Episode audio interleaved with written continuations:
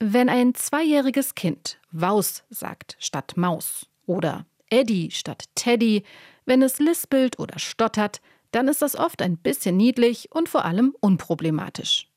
Aber irgendwann ist sowas nicht mehr altersgemäß, sondern Ausdruck einer Sprachentwicklungsstörung. Bleibt sie unbehandelt, kann das weitreichende Folgen haben, sagt Vijita Sanjeev Kumar vom Kompetenzzentrum Medizin der kaufmännischen Krankenkasse KKH. Die Kinder fallen dann zum Beispiel mit Leseschwäche auf, es kommt zu Stress, zu Minderwertigkeitskomplexen, manchmal sogar zur Ausgrenzung.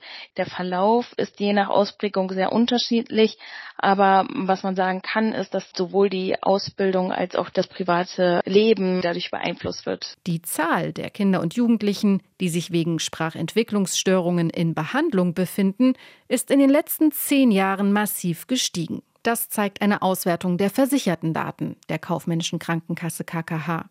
So stieg die Zahl der Betroffenen im Alter von 6 bis 18 Jahren zwischen 2012 und 2022 um rund 60 Prozent.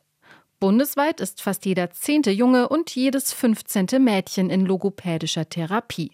Warum? Sprach- und Sprechstörungen können auf mehrere Ursachen zurückzuführen sein. Zum Beispiel auf unentdeckte Hörstörungen oder Fehlstellungen des Kiefers.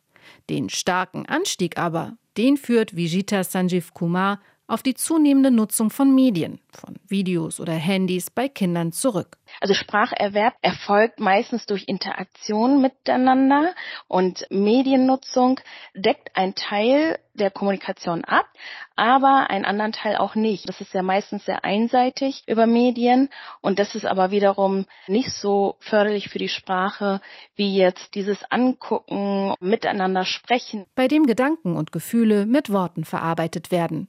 Wie immer gelte, das Maß macht das Gift. Moderater Medienkonsum sei auch bei Kindern okay. Er sollte aber nicht den echten Dialog verdrängen.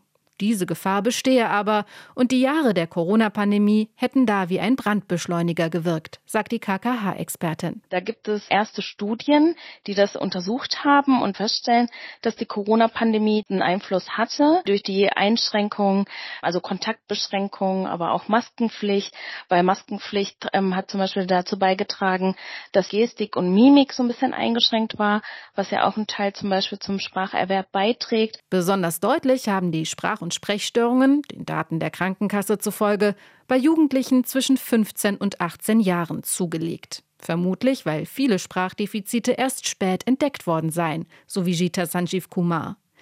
Eltern empfiehlt sie, bei Zweifeln an der Sprachentwicklung ihres Kindes zunächst den Kinderarzt zu konsultieren. Er wisse, was altersgemäß sei und könne gegebenenfalls an einen Logopäden überweisen. RBB 24 Inforadio vom Rundfunk Berlin-Brandenburg.